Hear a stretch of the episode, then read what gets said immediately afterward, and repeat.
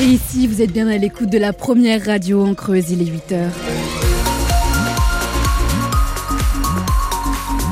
Les infos avec vous, Lisa Amélia. Et la météo, c'est un mercredi assez gris et couvert, Héloïse. Oui, effectivement, et ça va le rester pour l'ensemble de la journée. Actuellement, les températures, elles sont comprises entre 0 et 5 degrés. Point complet à la fin du journal. Les violences conjugales restent stables en Creuse pour l'année 2023. La préfecture et les forces de l'ordre ont détaillé hier le bilan de la sécurité de l'an dernier. 45% des affaires concernant des violences au sein des couples ou des familles, c'est beaucoup.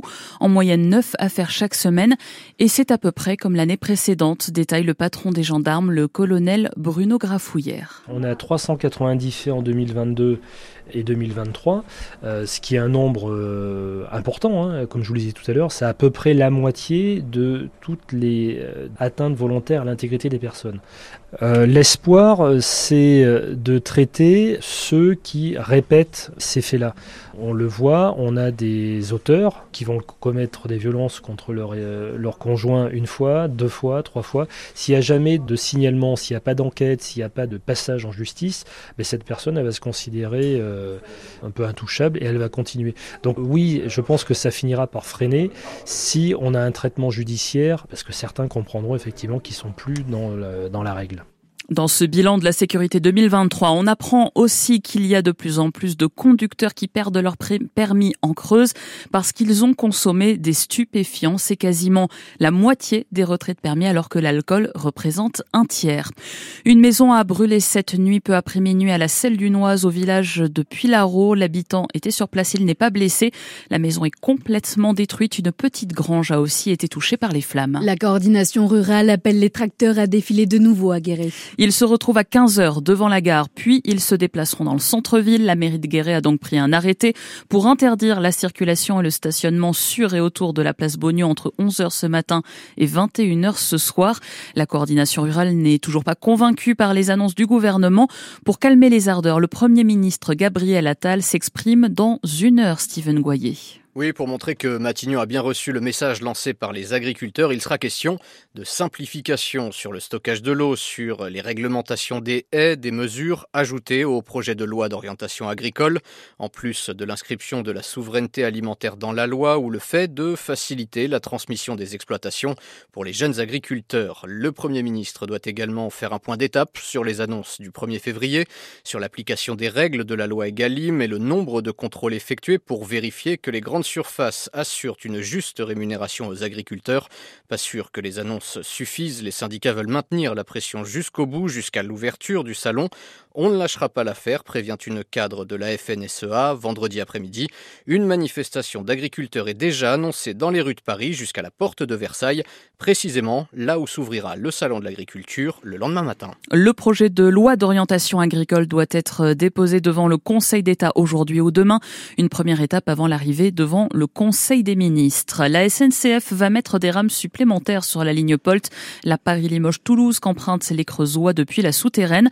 L'entreprise ferroviaire envisage même de louer des locomotives supplémentaires pour limiter les retards et les annulations. Des travaux sont aussi prévus le long des voies du débroussaillage et l'installation de clôtures afin d'éviter les accidents avec les animaux. À Aubusson, le chantier commence la semaine prochaine pour démolir une maison. Parce qu'elle est déjà en ruine et que ça pose de nombreux problèmes. Un bout de mur est tombé il y a deux semaines, des tuiles se décrochent, ça provoque des infiltrations et de l'humidité chez les voisins. Sauf que le propriétaire, un Irlandais, ne s'en occupe pas depuis 20 ans.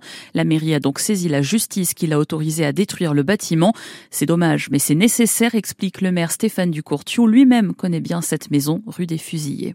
J'ai même dormi dans cette maison. Mes grands-parents ont habité cette maison dans les années 70-80. Il y avait plusieurs appartements dans cette maison.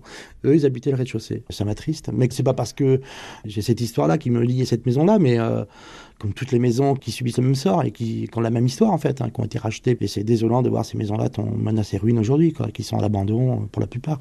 Alors c'est à la fois euh, navrant euh, pour la collectivité et c'est très embêtant pour les propriétaires dont ils sont mitoyens de ces maisons-là en fait, parce que des problèmes d'infiltration et c'est un patrimoine aussi qui se casse la figure et dont on n'a pas la maîtrise. Ou alors c'est tout un tas de procédures, du temps et de l'argent. C'est-à-dire qu'on sait très bien que dès qu'on va entamer une procédure sur un bien de ce type-là, c'est de l'argent à fond perdu. C'est 50 000 euros aujourd'hui, 50 000 euros à minima, mais euh, toute maison comme ça, bah, ça sera chaque fois la même chose. Quoi. Et l'argent que vous mettez ici, vous ne mettez pas ailleurs. Le chantier commencera la semaine prochaine. Ensuite, la mairie espère récupérer le terrain et pense à installer un escalier vers la rue du dessus.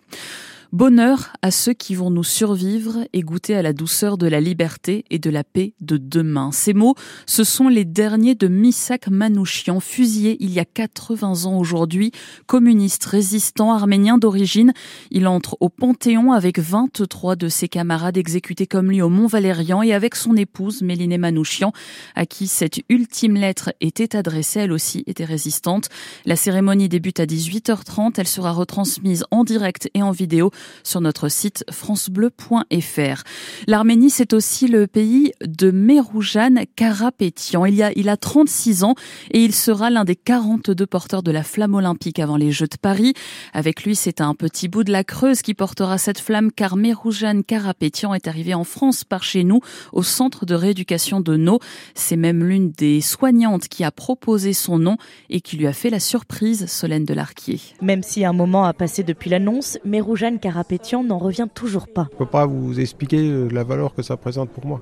C'est juste un immense honneur d'appartenir aux, Jeux Olympiques. On le retrouve au centre de rééducation de nos premiers liens de Meroujan avec la France.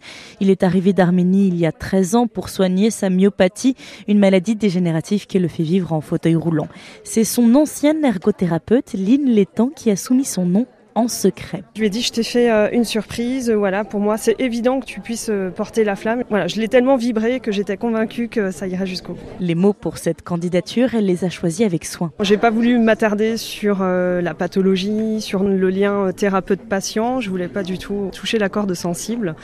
C'est un sportif euh, engagé, c'est euh, quelqu'un de passionnant et euh, avant tout, je dirais, sur ses valeurs humaines. Comme j'ai vu la description qu'elle a fait, j'avais du mal à tenir mes larmes. Enfin bon, ça m'a fait une très belle surprise. J'ai dit, c'est énorme, c'est un rêve de, porter la flamme et du coup, elle m'a inscrit pour faire ça. Pourtant, je ne l'ai jamais parlé de ça. Mais Roujane estime de voir beaucoup au centre de rééducation de No. C'est ici qu'il a appris le français avec ses soignants. Ici aussi qu'il a découvert le foot fauteuil, discipline dont il est devenu entraîneur à Limoges où il vit. Méroujane Carapétian a été choisi parmi plus de 150 000 candidats.